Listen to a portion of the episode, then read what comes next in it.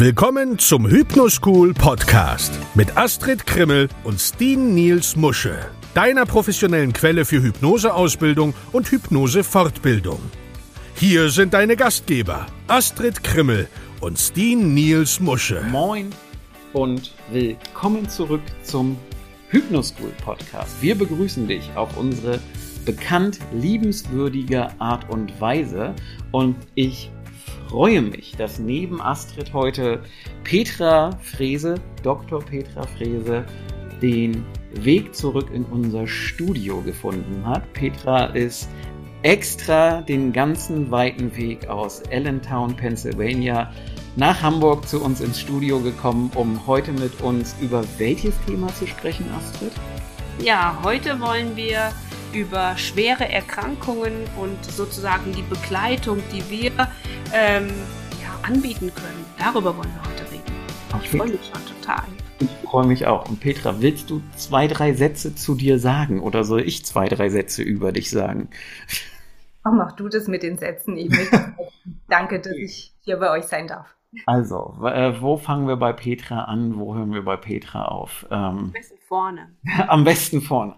Petra ist Hypnose-Ausbilderin, Hypnose-Therapeutin, ist, oh Gott, jetzt Biochemikerin? Nicht. Es gibt das einfach. Lass das einfach weg. Das ist Hypnose, müssen wir wissen hier. Okay, ne, ich wollte ja nur sagen, dass Petra auch wissenschaftlichen Hintergrund hat. Das wollte ich jetzt einfach nur so mit äh, hier mal einwerfen. Und Petra lebt seit 2013. 14. 14, war es doch 14? Seit 14 in Allentown in Pennsylvania. Für die, die das nicht wissen, die müssen jetzt bei Google gucken, wo es ist, weil Allentown kennt man nur, wenn man die eine oder andere Akte X-Folge gesehen hat, die in Allentown gespielt hat. Und Oder wenn man den Billy Joel Song kennt, ne?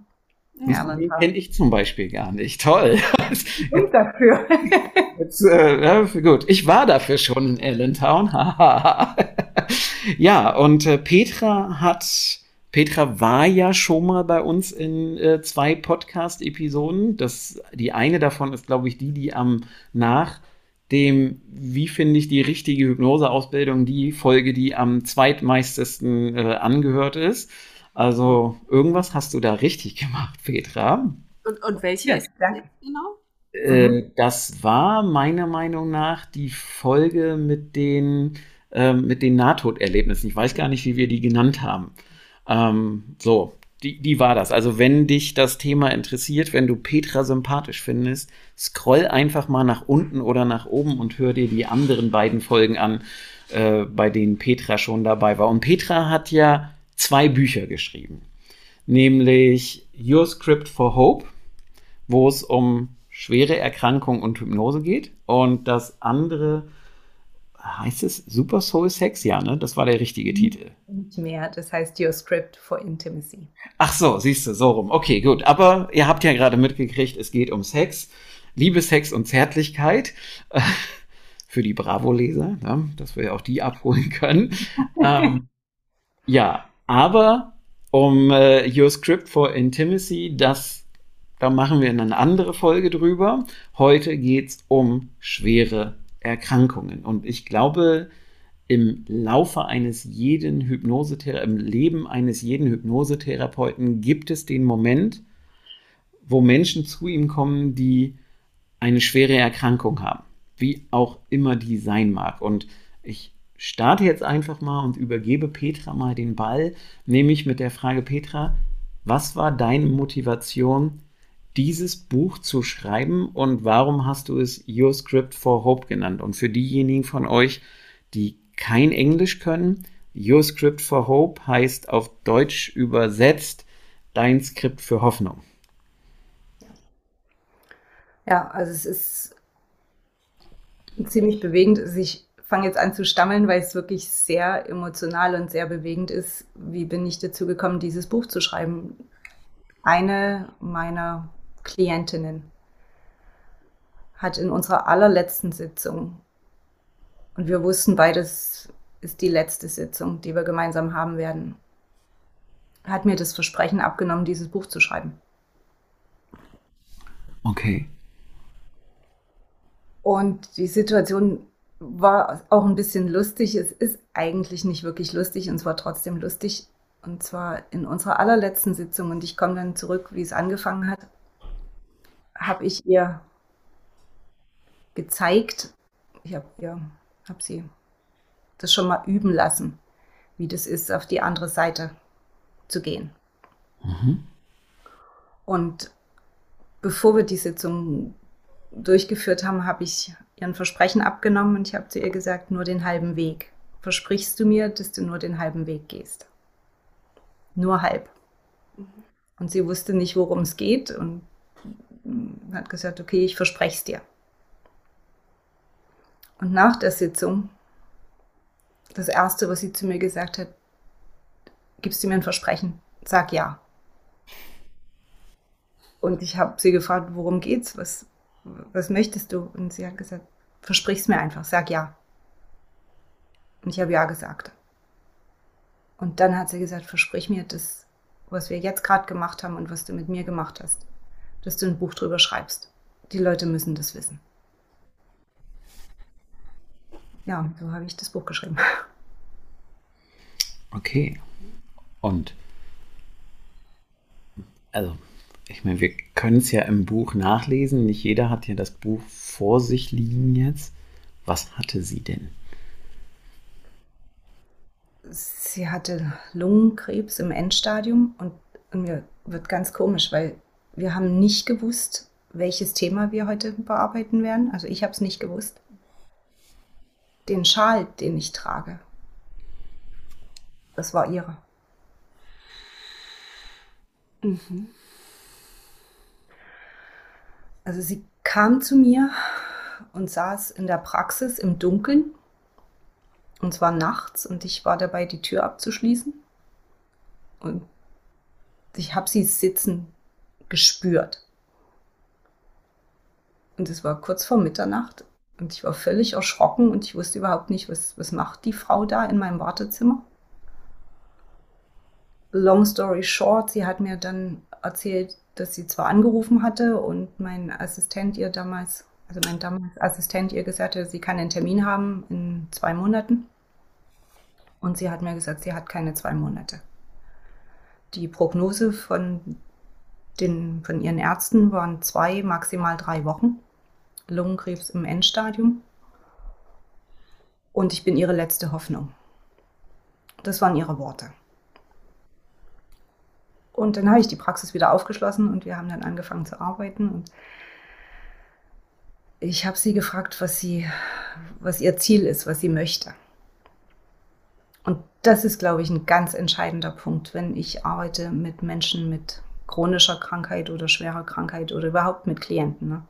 Was ist meines Klienten Ziel? Das ist ganz wichtig. Und sie mit der Prognose zwei bis drei Wochen hat die Hand auf den Tisch geknallt. Ich hatte damals einen Glastisch in der Praxis. Hat die Hand mit einem Ring an, am Finger auf den Glastisch geschmettert und hat gesagt, ein Jahr. Ich brauche ein Jahr. Dieses eine Jahr will ich. Und so hat unsere Arbeit angefangen. In meinem Kopf ist als erstes ein Jahr, wieso nur ein Jahr? Sie war in ihren 50ern hat eine Familie. Und ich habe das gar nicht verstanden am Anfang, warum sie sich auf ein Jahr limitiert. Im Nachhinein weiß ich, dass sie absolut recht hatte. Sie brauchte dieses eine Jahr.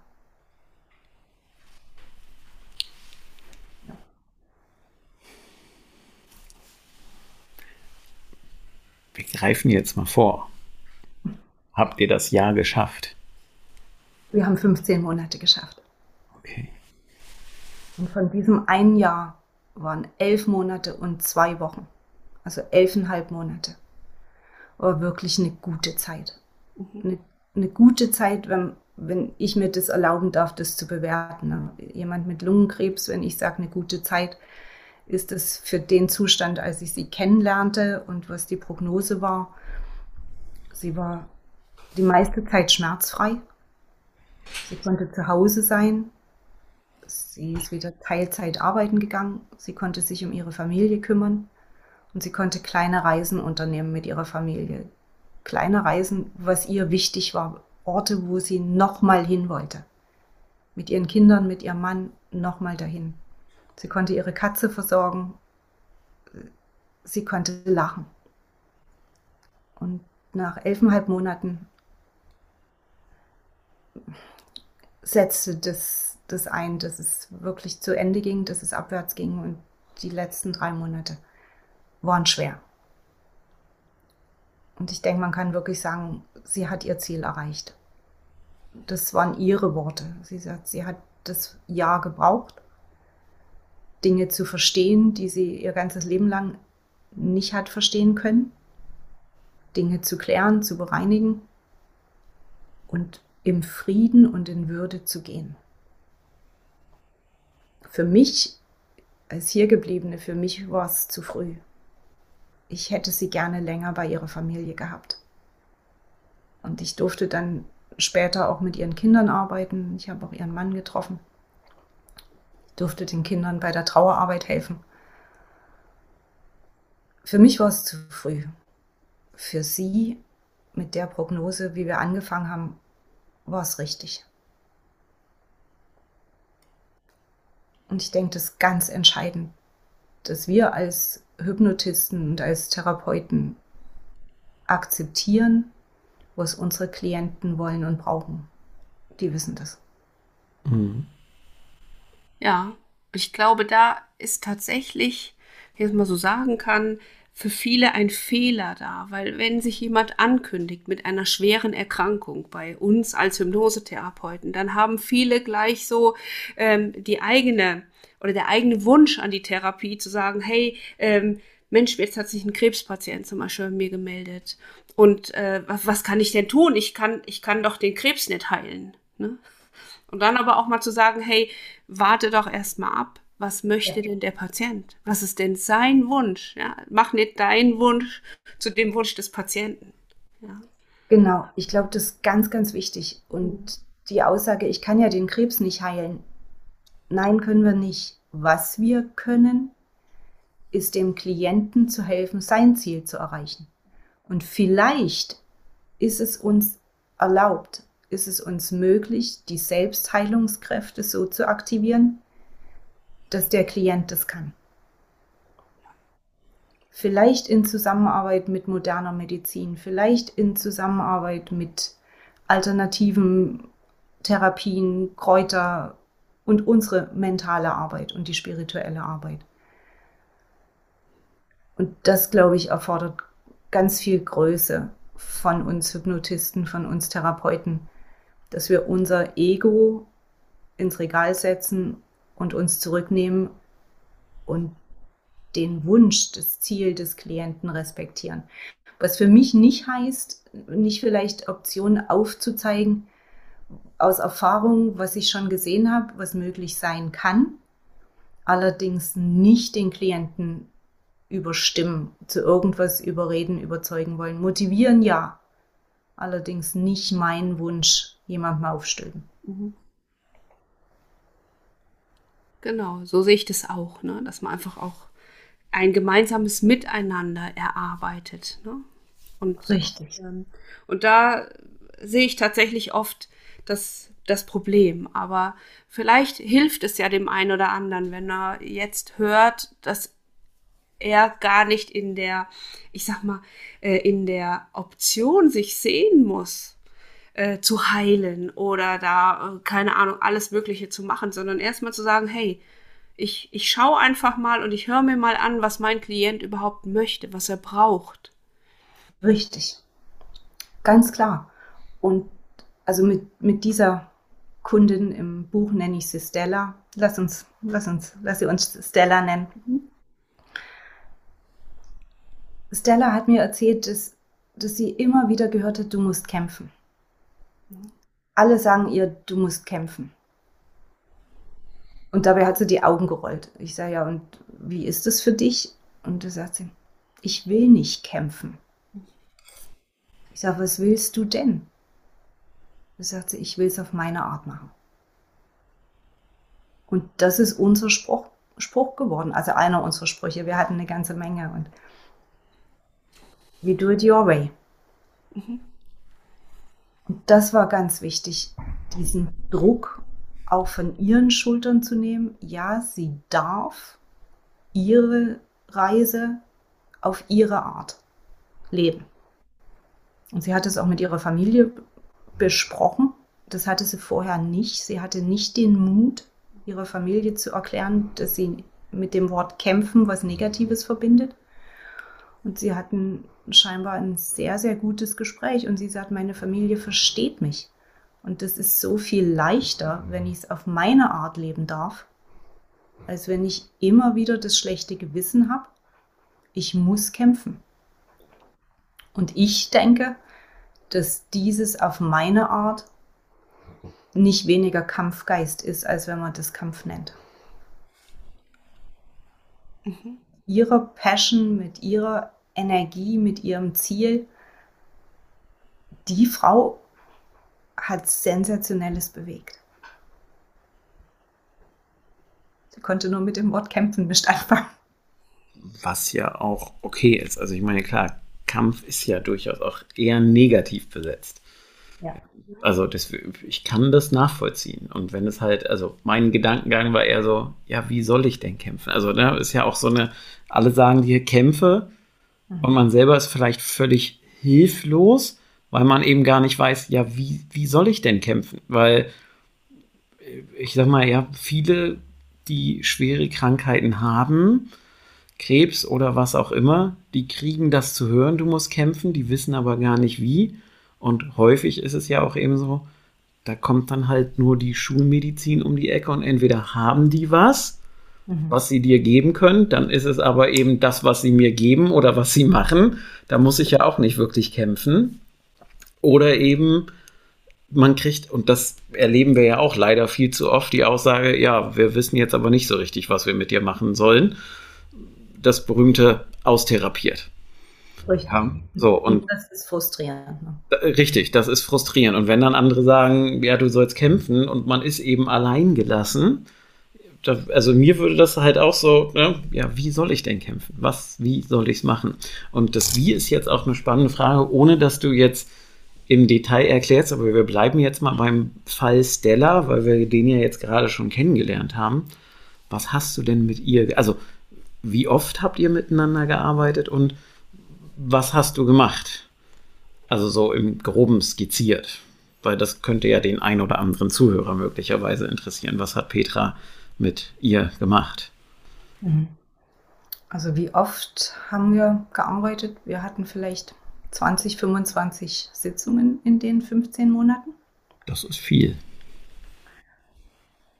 Ja, für den Zustand, wie, wie ich sie kennengelernt habe, nicht so sehr. Mhm.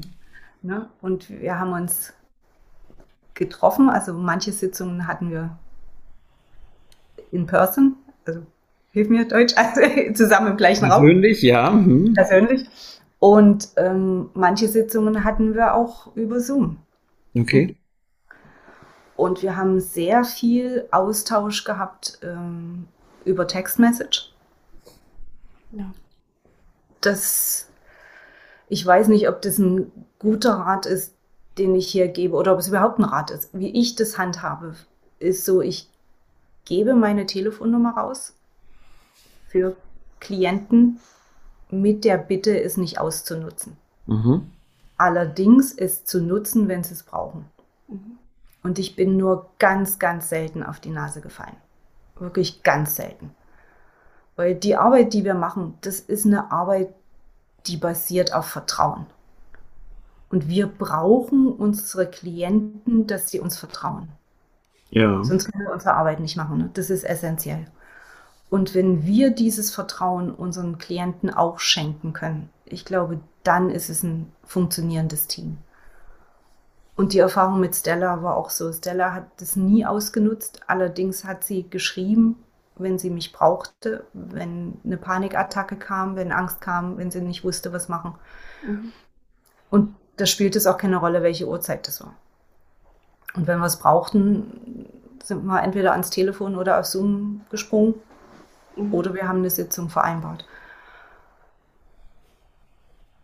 Und wir haben begonnen, also wenn du mich nach dem roten Faden fragst, wir haben begonnen mit dem Aufbauen ihrer Hoffnung.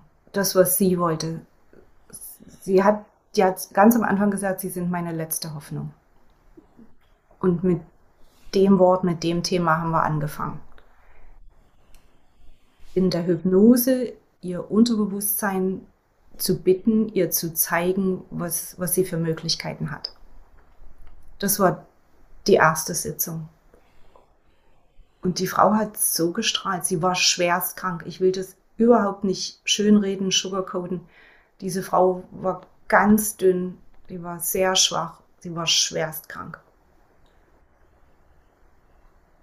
Sie hatte einen Turban an und hat sich mir anvertraut und hat sich mir geöffnet und ich konnte ihr in dem Fall ermöglichen, Zugang zu finden zu dem, was sie, was sie wollte, was in ihrem Unterbewusstsein war. Das ist nicht, dass ich ihr irgendwas Wundervolles habe geben können, sondern ich durfte sie anleiten, quasi an die Hand nehmen und dorthin führen, wo sie das gefunden hat, was sie gesucht hat. Und mit der Hoffnung, mit der Hoffnung haben wir alles andere umsetzen können. Hoffnung war das Benzin für ihren Motor. Und damit ging's, damit ging alles andere eigentlich ja Schritt für Schritt dann weiter. Und ja, ich habe mit Suggestionen gearbeitet und ja, wir haben Ursachenarbeit gemacht. Wir haben ganz viel Vergebensarbeit gemacht. Und wir haben festgestellt, dass das, was sie dachte, also analytisch dachte, was die Probleme in ihrem Leben verursacht hat und die Personen, die das waren, dass das gar nicht so war. Und das war, glaube ich, ein, ein Riesenschritt für sie zu erkennen, was ich mein ganzes Leben lang gedacht habe. Wer mich nicht mag, wer mich hinten ansetzt, wo die Probleme liegen, das ist gar nicht so. Und diese Erkenntnis, die haben ihr ermöglicht zu vergeben. Und der Kern, also aus meiner Sicht, der Kern unserer Arbeit ist Selbstvergebung. Für alle vermeintlichen Fehler oder für alle Fehler. Manches sind vermeintliche Fehler, manches sind eben Fehler. Das zu akzeptieren als, als Lernlektion. Und zu verstehen auf einem wirklich tiefen, tiefen Niveau also im Herzen und auf Seelenniveau, dass die Fehler, die wir machen, dass das Lernlektionen sind.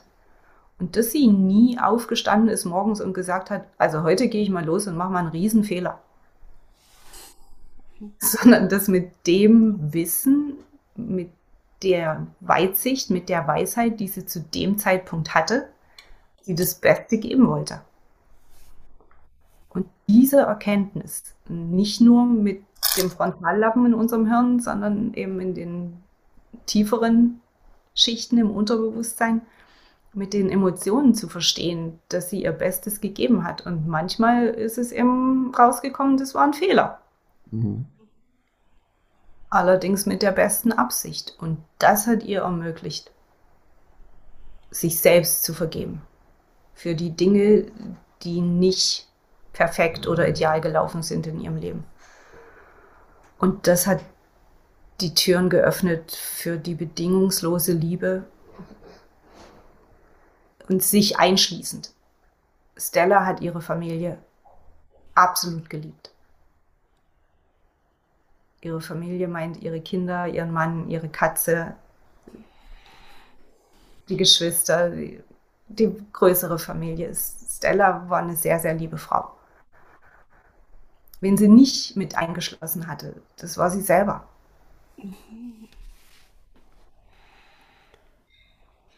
Und das zu sehen.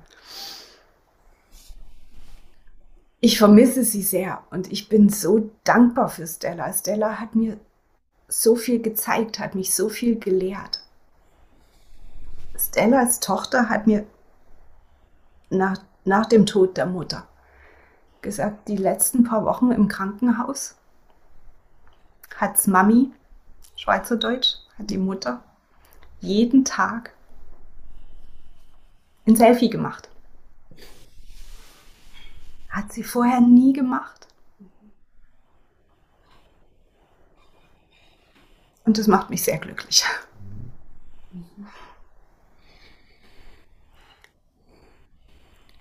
Ja, habt ihr viel zusammen bewegt. Was mich jetzt, also gerade in dem Fall Stella, sehr interessieren würde, ist, wie haben denn die Ärzte diesen Prozess äh, für sich bearbeitet oder was, was, wie, wie, wie haben die denn darauf reagiert, dass ihre Prognose, die ja sehr, sehr äh, knallhart war, dass die auf einmal sich so verändert hat? Weißt du da was drüber? Ja, wir haben, wir haben drüber gesprochen und mhm. wir sind durch eine, ja, die bunte Palette der Emotionen gegangen. Da war natürlich auch Wut dabei, logisch. Und Stellas Lieblingsemoji ist ein Lachsmiley. Mhm. Und den hat sie mitgenommen, auch zu ihren Ärzten und, und, hat den auf den Schreibtisch gelegt und hat gesagt, wenn sie den sehen, denken sie an mich, lachen sie, was immer kommt, mhm. lassen sie uns lachen. Mhm. Und sie ist sehr, sehr schnell durch, durch die Wutphase durchgegangen. Ja, sie war verärgert, sehr, sehr schnell. Und sie sagt, ich möchte zeigen, was alles möglich ist, dass Irren menschlich ist dass auch Ärzte sich irren können und ich möchte motivieren. Nach der anfänglichen Wut ist sie sehr schnell in diese Phase gekommen zu sagen, ich, ich bitte darum, dass die Ärzte sich mich angucken, meinen Fall angucken und hoffentlich daraus lernen. Und dass die Ärzte sich selber eingestehen und zugestehen, dass sie sich auch mal irren können mit der Prognose. Und sie sagt, es wäre für sie sehr viel leichter gewesen, wenn sie nicht die Prognose gehabt hätte. Das war so, so hart, so limitierend. Auf der anderen Seite sagt sie, wenn sie nicht die Prognose gehabt hätte, hätte sie sich nicht nachts halb zwölf in meine Praxis gesetzt, komme was wolle und gesagt, ich muss mit dir reden. Mhm. Und ich denke, diese, diese verschiedenen Facetten, ne, die verschiedenen Aspekte zu sehen. Es ist nicht alles gut und es ist nicht alles schlecht. Und wir haben dann später sehr, sehr eng zusammengearbeitet. Also an der Endphase ihres Lebens haben auch Ärzte gefragt, was hast du denn gemacht? Also haben sie gefragt, mhm. was sie gemacht mhm. hat. Und zwischendurch haben, also die eine Ärztin hat wohl zu ihr gesagt, ich will es gar nicht wissen. Was du machst, mach einfach weiter. Und zum Schluss haben sich die Ärzte dann doch mehr dafür interessiert und ich denke, das, das war sehr gut. Also sowohl für die Ärzte als auch für zukünftige Patienten, zumindest hoffe ich mir das, dass es diesen Ripple-Effekt, diesen Welleneffekt gibt und für Stellas Wunsch in Erfüllung zu gehen, dass sich jemand dafür interessiert und daraus lernen will. Ich denke, das war wirklich sehr, sehr gut für sie. Und du hast ja jetzt gesagt, du hast mit Stella Vergebung gemacht drängt sich schon die Frage die ganze Zeit auf, so nicht nur losgelöst von Stella, sondern auch in Betrachtung auf andere schwere, belastende, chronische Krankheiten. Wie wichtig schätzt du gerade das Thema Vergebung für so Heilungsprozesse ein? Also aus deiner Sicht und auch Astrid, also auch gerne auch aus deiner Sicht, wenn Petra geantwortet hat. Also wenn ich mich festlegen müsste, wenn ich nur eine Sitzung haben dürfte, eine einzige Sitzung, würde ich Selbstvergebung machen lassen. Das ist für mich der Kern für den Prozess der Heilung, wobei Heilung für mich nicht, nicht nur gesund werden beinhaltet. Mhm. Das ist für mich der Kern und, und das ist eine der schwierigsten Aufgaben aus meiner Sicht. Selbstvergebung empfinde ich persönlich als eine sehr schwere Aufgabe und ich bewundere jeden einzelnen meiner Klienten, die das machen. Das ist ein Riesenjob. Das ist Arbeit. Unsere Arbeit ist Arbeit. Und Selbstvergebung ist ganz intensives Arbeiten, Auseinandersetzen mit sich selbst, mit seinem Leben. Die Bereitschaft, einen anderen Aspekt zu sehen, das neu zu beleuchten, finde ich, finde ich absolut riesig und anerkennenswert. Ja, ich sehe das auch so. Ne? Und ähm, ich verstehe halt, wenn manchmal die Patienten noch nicht dazu bereit sind, ne? sich selbst zu vergeben oder anderen zu vergeben, weil es vielleicht entweder an dem Tag nicht dran ist oder ähm, es vielleicht doch zu eine große Aufgabe ist und man sich vielleicht im Moment noch gar nicht traut, mit seinen eigenen Themen ähm, ja anzuecken oder dahin zu schauen, weil das ist natürlich eine, tatsächlich ein großer Schritt, zu sagen, ich guck mal in meine Seele rein oder in meinen Körper rein und schau, was habe ich vielleicht für mich falsch gemacht oder wo habe ich, ähm, wo habe ich andere verletzt, wo habe ich mich verletzt, wo habe ich mich verloren oder Dinge nicht getan. Na, und ich glaube schon, dass das ein ganz großer Aspekt ist, aber ich erlebe es natürlich auch immer wieder in der Praxis, dass die Menschen sagen, nee, da ist nichts. Und dann denke ich, ist okay, dann ist vielleicht heute nicht der richtige Moment dafür. Aber sowas notiere ich mir natürlich immer und schaue dann, ob ich es in der Folgesitzung einfach nochmal anspreche und sage, hey, wollen wir da nochmal hinschauen? Ja. Ja, und es, es, macht mich schmunzeln, wenn, wenn die Patienten sagen, da ist nichts oder da ist nichts. Und ich glaube das auch. In der Bewusstseinsebene finden sie wahrscheinlich wirklich nichts. Und viele haben ja schon sehr viel Arbeit gemacht. Ich meine, ich weiß nicht, wie es euch geht, aber mir ist es ganz oft so, wirklich, sie sind meine letzte Hoffnung. Also meine Klienten kommen nicht als erstes in meine Coaching-Hypnose-Praxis. Das machen sie nicht, nee. Ja. Wo, wobei, also, ne, weil du ja gerade sagst, sie sind meine letzte Hoffnung. Ähm, ich re reagiere ja darauf allergisch und sage den Patienten immer, weil ich höre sowas halt auch öfter und sage dann immer, nein, stopp. Ich bin nicht deine letzte Hoffnung. Ich kann dir helfen, dass du das selber alles mit dir in den Griff kriegst, aber wenn du wenn, also für mich ist eben, ich sage dann immer, ne, Eigenverantwortung ist wichtig. Wenn du sagst, ich bin deine letzte Hoffnung, dann versuchst du die Verantwortung auf mich abzuwälzen. Ich gebe immer 100 Prozent, aber du musst machen also ja, so, ich erkläre es natürlich ein bisschen sanfter, mhm. ja, aber das ist halt, weil ich es halt schon in den letzten 12, 13 Jahren öfter mal erlebt habe, dass eben Leute gekommen sind, die haben gesagt, du bist meine letzte Hoffnung und wollten mir die Verantwortung überhelfen, auf gut Deutsch gesagt. Und deswegen reagiere ich da immer ein bisschen weil ich nicht verantwortlich bin. Ja, ich, ich kann machen und tun, aber wenn jemand nicht bereit ist, mitzuarbeiten oder eben nicht wirklich will, dann kann ich mir halt auch ein Bein ausreißen und wir erreichen nicht das, was wir erreichen können, wenn jemand sagt, okay, ich bin bereit, den Weg zu gehen. Da gehe ich teilweise mit. Also ich verstehe sehr, sehr gut, was du sagst und teilweise kann ich da wirklich mitgehen bin da nicht so, also ich bin da gar nicht allergisch drauf. ja, ich bin gerne die letzte Hoffnung, wenn ich sowas wie das Navigationssystem oder der Leuchtturm sein darf. Dann ist das ja okay. Das ist ja dann aber wieder was anderes. Dann äh, ist das ja nicht so, dass ich sage, mach mal. Ne, nee. Beim Navigationssystem, ich sag's mal so, muss ich mich ja auch dran halten, was das sagt. Ja, genau, und muss danach, mal eingeben, wo will ich denn hin? Ne? Richtig, aber ich muss selber fahren und lasse nicht das Navigationssystem fahren. Ja, insofern sehen wir das dann, glaube ich, durchaus schon ähnlich. Ich kann es halt nur nicht so schön ausdrücken wie du. Ich bin halt ein Mann, du müsst da äh, Nachsicht mit mir haben. Ne? Und was mich noch, also du hast ja gesagt, Selbstvergebung ist ganz, ganz wichtig. Und ohne zu sehr ins Detail zu gehen, aber interessiert vielleicht ja den einen oder anderen. Was, wie machst du das? Also wie kriegst du denjenigen dazu?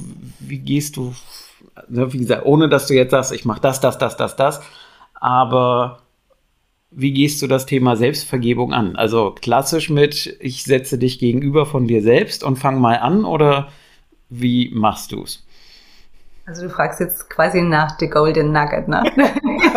ist das das Golden Nugget? Ähm, äh, also ich sage ja, Ansätze gibt es viele. Deswegen sage ich ja, ohne dass wir zu sehr ins Detail gehen, weil das würde wahrscheinlich den Rahmen dieses Podcasts sprengen. Aber also mich interessiert eigentlich nur, hast du bei der Selbstvergebung einen anderen Ansatz als der, der klassisch in der Therapieausbildung, ich sag mal, in Form der Gestalttherapie in Hypnose gelehrt wird? Relativ oft, ja. Okay. Natürlich, für, für manche Klienten ist der klassische Gestalttherapie-Ansatz genau der richtige. Wir haben ja ein Vorgespräch. Bevor wir in der Hypnose sind oder bevor wir zur Selbstvergebung kommen, haben wir ein ausführliches Vorgespräch und daher weiß ich, was ist das Glaubenssystem meines Klienten. Und wenn in diesem Glaubenssystem Seele einen Platz hat, dann mache ich Seelenarbeit. Okay. Und dann gucken wir an, wie ist es mit der Seele, die Seele, die dieses Leben sich verpflichtet hat zu leben und zu lernen. Wie hat denn die Seele ihre Aufgabe gemacht? Also es ist ein bisschen wie Gestalttherapie, sondern ich setze nicht die Person der Person gegenüber, sondern wir arbeiten mit der Seele und erkennen dann ganz oft, dass für die Seele, die diesen Seelenplan oder Seelenvertrag übernommen hat, dass die Dinge notwendig waren, mhm. um zu lernen, was die Seele zugestimmt hatte zu lernen in dem Leben. Und wenn man die Dinge, die wir als sehr schlimm, traumatisch empfinden, was sie auch sind, wenn man die unter dem Aspekt sehen kann, es war wichtig, um meinen Seelenvertrag zu erfüllen, dann geht Vergebung sehr viel leichter. Mhm. Weil es dann nicht mehr das Verknüpfen mit dem Ich habe versagt ist, sondern es kriegt einen ganz anderen Spin, nämlich ich habe meinen Auftrag erfüllt. Und wenn man das annehmen kann, dann sind die Türen meistens offen zur Heilung. Und nochmal, Heilung heißt nicht unbedingt zwingend gesund zu werden, sondern im Frieden mit sich selber zu sein.